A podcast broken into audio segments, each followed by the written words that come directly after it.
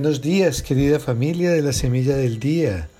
Hoy es miércoles 26 de agosto de la vigésimo primera semana del tiempo ordinario. Y estamos terminando el día de hoy la segunda carta a los tesalonicenses. Recordemos que son unos pocos pasajes que se leyeron lunes, martes y miércoles. Y, hoy hay una descalificación que hace Pablo a aquellos que no quieren trabajar con la excusa de que, de que ya el regreso del Señor está cerca y todo eso. Y entonces, pues como está tan cerca el regreso, pues, pues no hagamos nada. Ni en lo material, ni en lo espiritual, ni en lo, ni en lo comunitario. ¿Cuál era la consecuencia de eso? La pereza es la madre de todos los vicios. Al no tener nada que hacer, se metían en todo y terminaban turbando la paz de la comunidad.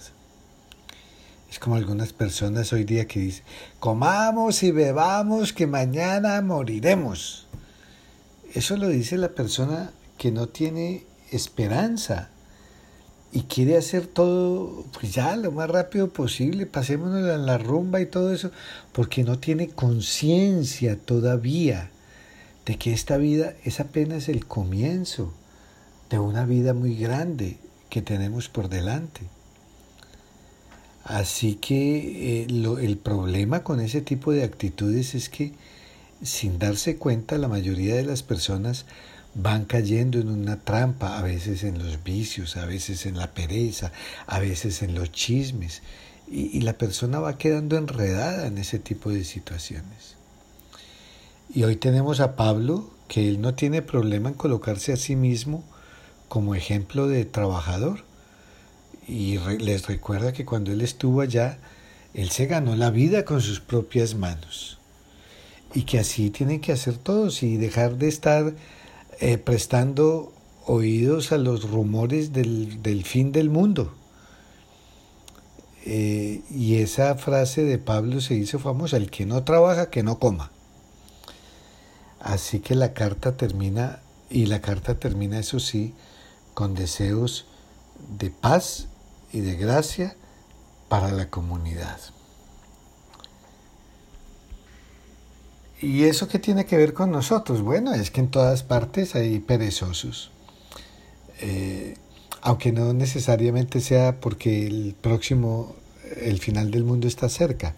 Ya pueden haber otros motivos eh, de personas que se aprovechan de la buena voluntad de la comunidad y terminan viviendo a costa de los demás y son personas que andan por ahí metidas metiéndole chisme a la gente. Esas personas hacen mucho daño en las comunidades. El chisme es una cosa horrorosa. Hay que parar a esas personas. Y cuando te esté metiendo en chismes, no le pongas cuidado porque terminas en lo mismo, hablando de otras personas que están ausentes. No, hay que decirle, mira, sabes que yo no quiero hablar si tienes algo que decirme de ella, dímelo cuando esa persona esté aquí. Pero claro, para eso se necesita fortaleza también y sabiduría para decirlo. El caso es que el chisme trastorna muchas cosas, las relaciones y todo eso. Así que lo que Pablo básicamente nos está diciendo a todos es que todos tenemos que hacer algo por el bien común. Todos tenemos que aportar algo. Eh, no importa la persona que está deshabilitada, la persona, todos tenemos algo que dar, aunque sea una sonrisa, una actitud, dar ánimo. Eh, y eso hay que contribuir en el mantenimiento tanto de la familia como de la comunidad, cualquier tipo de comunidad. Y en cuanto a la tarea evangelizadora que nos dejó Jesús, pues Pablo sigue el ejemplo de Jesús, que también trabajó y fue hijo de trabajadores. Y nos recomendó, nos aconsejó hacer fructificar los talentos que cada uno haya recibido de Dios. Y no estar ahí enterrando los dones bajo la tierra para que, para que se terminen eh, dañando ahí sin hacer nada. No. Eh, la honradez y el sentido de la responsabilidad nos deben llevar a aportar en la comunidad. En las familias es importante que todo el mundo aporte de alguna manera. No siempre tiene que ser la mamá la que ande haciendo todo, sino que todos deben hacer una parte. Que entre otras cosas el trabajo de las mujeres en la casa es, es muy grande y, y con mucha frecuencia no se valora en todo lo que verdaderamente vale. Así que todo comienza por ahí cada uno que cumpla su parte en el trabajo comunitario que le, que le corresponda en la comunidad donde se encuentre. ¿Y qué trae eso? Satisfacción y felicidad para todos. Eh, luego vendrán otras cosas que se pueden decir y hacer, pero la base debe ser el trabajo responsable. Solo andar con palabras y palabras y palabras y palabras eso al comienzo la gente lo puede hasta escuchar y poner cuidado, pero después eso no sirve para nada. Así que pongámosle cuidado al mensaje que nos dice Pablo el día de hoy. Y en el Evangelio de hoy tenemos otras dos acusaciones de Jesús contra los fariseos. Esto es el tipo de Evangelio que a veces no es fácil estar leyendo porque porque lo mismo que Jesús le está diciendo a los fariseos nos lo puede estar diciendo a nosotros. O por lo menos esa es la reflexión que nosotros debemos hacer. ¿Será que algo de lo que Jesús le dice a ellos también me cae eso a mí? De eso se trata, para eso leemos la palabra de Dios. ¿Qué es lo que les dice hoy Jesús a estos fariseos? Les dice hipócritas que se parecen a unos sepulcros blanqueados, o sea, eso les hacían una capa de cal por fuera y entonces quedaba con muy buena apariencia. Pero ¿qué era lo que había adentro? Pues podredumbre, el muerto ahí pudriéndose. Entonces, claro, ellos, ellos blanqueaban en esa época los sepulcros para evitar que el olor se, se, se fuera por todo el pueblo y para distinguirlos, ¿no? De que ahí había un muerto reciente. Y entonces la persona no tocaba esa, esa parte que eran como en las montañas más bien, porque eso dejaba impura a la persona. Pero además los fariseos levantan mausoleos, algo diferente, más grande, o adornan los sepulcros de los profetas que, que mataron los antepasados de ellos. Pero ellos están rechazando a Jesús, que es el, el gran enviado de Dios. Y no solamente lo rechazan, están a punto de asesinarlo. Así que Jesús les sigue hablando de la hipocresía. ¿Qué es hipocresía? Aparecer o aparentar por fuera lo que no se es por dentro. y claro, ahí es donde vienen las preguntas para nosotros. A veces quisiéramos pasar a otro tema de una vez, pero la Biblia hay que leerla completa, porque esto viene del cielo, esto viene del Padre, esto nos lo dejó Jesucristo, y Él no nos quiere humillar, Él no nos quiere hacer sentir mal, Él lo que quiere es que nosotros estemos haciendo un camino permanente hacia el interior, porque nosotros estamos en un camino de permanente conversión. Camino de un CPP, Camino de Permanente Conversión. Ah, no, es un CPC, para que no se nos olvide. Camino de Permanente Conversión. Y por eso necesitamos hacer estas reflexiones. Hay momentos que nos duele. Pues sí, pues si nos duele es porque nos cae. Y si no, tampoco es para que nos crezcamos, sino para darle gracias a Dios y para que nos siga acompañando. Porque lo que Dios quiere es que nosotros nos transformemos desde adentro. De nada sirven esos cambios superficiales, un maquillajito por aquí, por allá y se acabó. Eso no sirve en la vida espiritual. Quizás engaña un poco a la gente con lo material, con lo externo, en el cuerpo. Pero, pero en la vida interior, recordemos que esa le pertenece a Dios y Él conoce todo. Entonces tenemos que ser honestos con Él. Y Él ya había hablado de los árboles, que solo tienen apariencia pero que no dan fruto.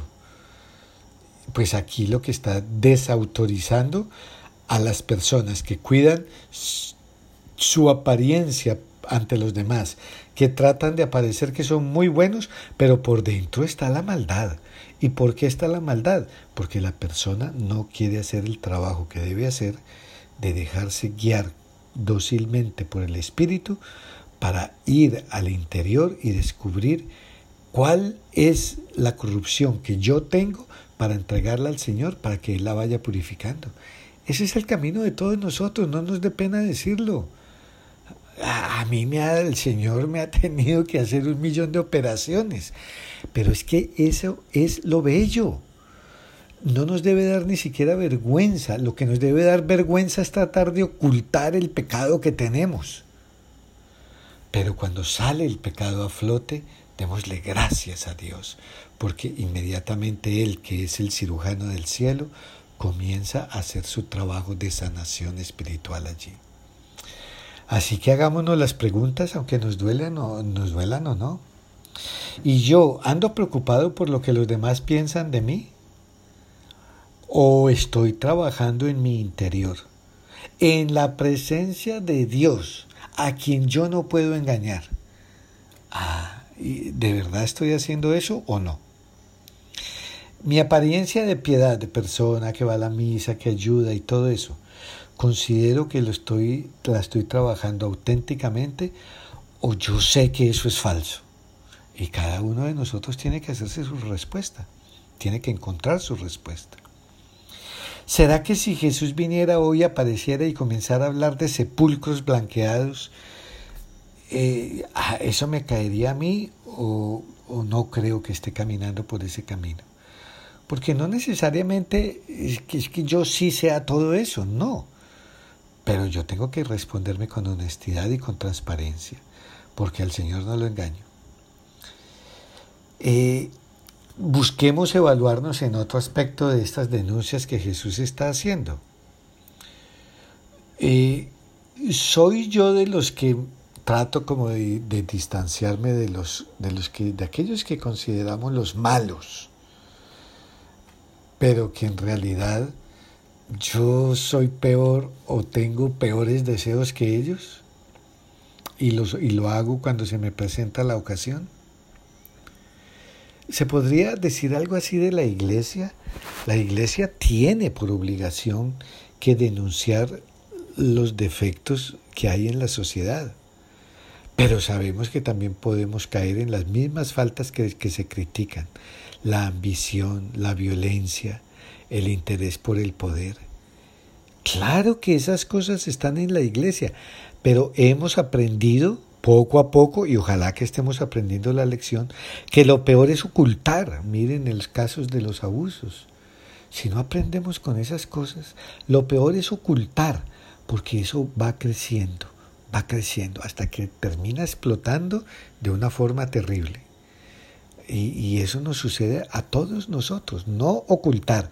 Hay que sacar, por eso el sacramento de la reconciliación es un regalo tan grande, porque estamos sacando, sacando la podredumbre y el Señor lo que va es sanando y sanando. Y volvemos y nos llenamos de eso y el Señor lo sana, pero en cada proceso nos va sanando más y más.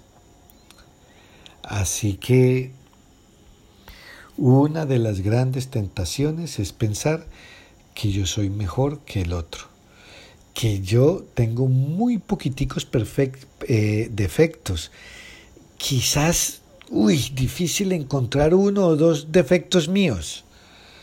Pero cuando se trata del vecino, hago una lista de 15 bien rapidito. Así que hay que tener cuidado con eso, porque ese tipo de actitudes eh, en realidad lo que muestran es una actitud, una vida espiritual muy pobre, quizás más pobre que la de aquellos a quienes estamos criticando.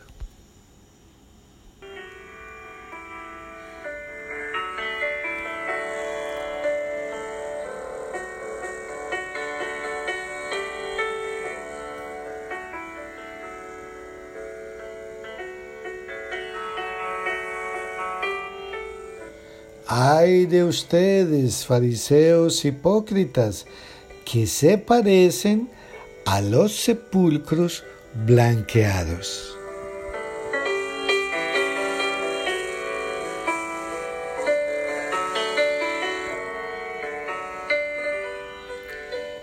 Y que el Dios de amor y misericordia te bendiga en el nombre del Padre, del Hijo y del Espíritu Santo.